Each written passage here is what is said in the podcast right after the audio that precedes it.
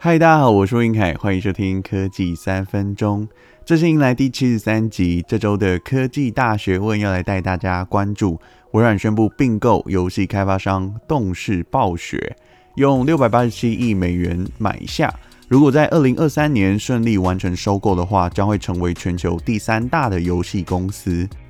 这次要收购的业务范围是动视暴雪旗下所有的游戏工作室，还有他们附属的游戏品牌，像是《魔兽争霸》《决胜时刻》《星海争霸》《炉石战记》《斗阵特工》或是 Candy Crush 等等。本身呢，这个游戏没有什么问题啊，但是引发大家关注的是，这家公司长期有职场性霸凌，还有呃性骚扰的问题浮出台面。在二零二一年的年中。多位女性员工向法院举报说，公司内部长期有兄弟会的文化，管理阶层对于这种事情的处理态度都很随便，甚至用轻佻的语气来打发，引发部分员工因此进行罢工来抗议。在一月十九号的股价，动视暴雪大涨百分之二十五，来到八十二点三亿美元。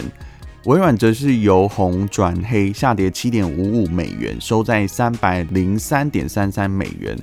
股价反映的是投资人的预期心理，但是撇除丑闻来说，这次的收购对于微软长期的收益是有利的，因为动视暴雪的产品目前大多是还在手机游戏。还有电脑、电视、游戏机平台上面，虽然这次收购价非常非常的贵哦，但是因为动视暴雪需要 AR 跟 VR 部门的人力资源去打造更多的头盔，还有呃手游上面的这种高品质游戏，所以必须要微软或是 Meta 还有苹果这样子的集团资源。那微软刚好拥拥有这样子的合作规模，不光是他们所拥有的硬体部门呢，像是 Surface。手机、笔电或是桌机，还有 Xbox 三六零的游戏机，最重要是因为他们拥有 HoloLens 的 VR 头盔。未来的硬体如何去深化整合 VR 跟 AR 的虚拟实境功能，这个有助于规模上面的扩增，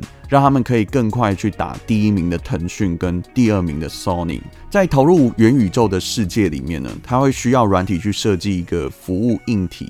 这种情况就类似需要一个入口网站呐、然后规划这个游戏中的脚本。微软正是需要会制作游戏的团队来打开这个途径哦。那我也归纳了三个微软在未来游戏产业甚至元宇宙发展的一些布局，它有可能所带来的业务。第一个就是深化 Xbox Game Pass 订阅的云端游戏服务。目前自家平台超过两千五百万付费的订阅玩家，可能是因为疫情大家都宅在家里的关系，相较于前一年，它的营收是大涨百分之三十九。那未来不是只有腾讯跟 Sony 的 PlayStation 这个游戏商店品牌在互相竞争哦，像是 Google 或是 Apple 也会深化智慧型手机里面的 AR。或是穿戴型装置这个 VR 游戏平台的内容，然后像是一月二十号 Google Play 的 Games 平台，它就推出了一个预约内测的活动，然后支援把 Android 的游戏运行在 Windows PC 上，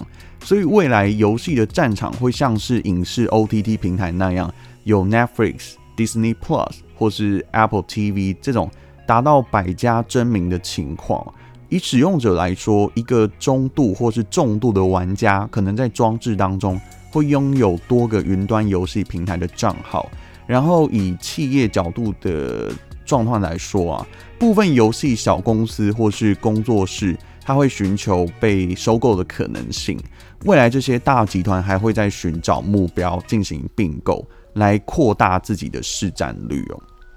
第二个是以前的状态啊，从原本微软要花钱跟游戏商合作买作品进行上架贩售，这个动作获利它有一部分会被稀释掉，还有同一个游戏可能在不同的平台上面都可以玩得到，未来会强调游戏的内容在原创，只有独家才能让市占率持续站稳。微软可能会把一些热门的游戏变成独家。所以截至十九号，Sony 的股价暴跌百分之十三，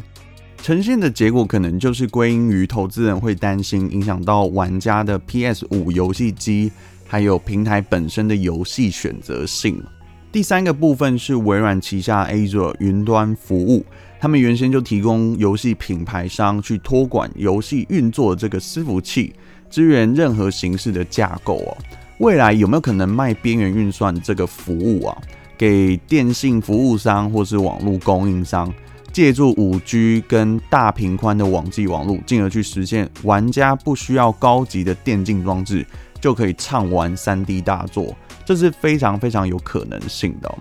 所以综整以上的业务内容，如果你是玩家或是投资人，那么微软的股票还是很适合长期持有。尤其疫情还没有结束，国外在居家办公跟在家娱乐的部分比例还是非常的高。所以微软这一步透过并购来扩展自己的版图，从游戏产品到云端，最后回到智慧型硬体的装置。在元宇宙的进程上面会快很多。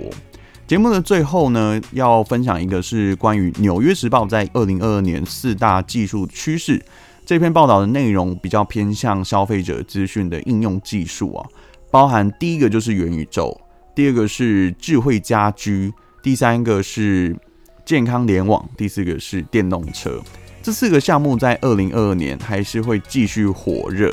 其中，我觉得要跟大家分享一下是智慧家居的部分，因为过去如果购买三星、苹果或是华为、Google、Amazon 等等这种居家产品哦，你只能选择同一厂牌的系统，因为他们是没有办法相互沟通的。未来在制定一个新的通讯标准，叫做 Matter，让这个智慧家居设备可以相互的沟通。预计会有多达一百种以上的设备可以支援这项协议。那其他的题材，因为在接下来的节目当中会再一一跟大家分享。以上就是今天的节目内容。喜欢科技三分钟，欢迎按赞、订阅并分享。我们下次再见，拜拜。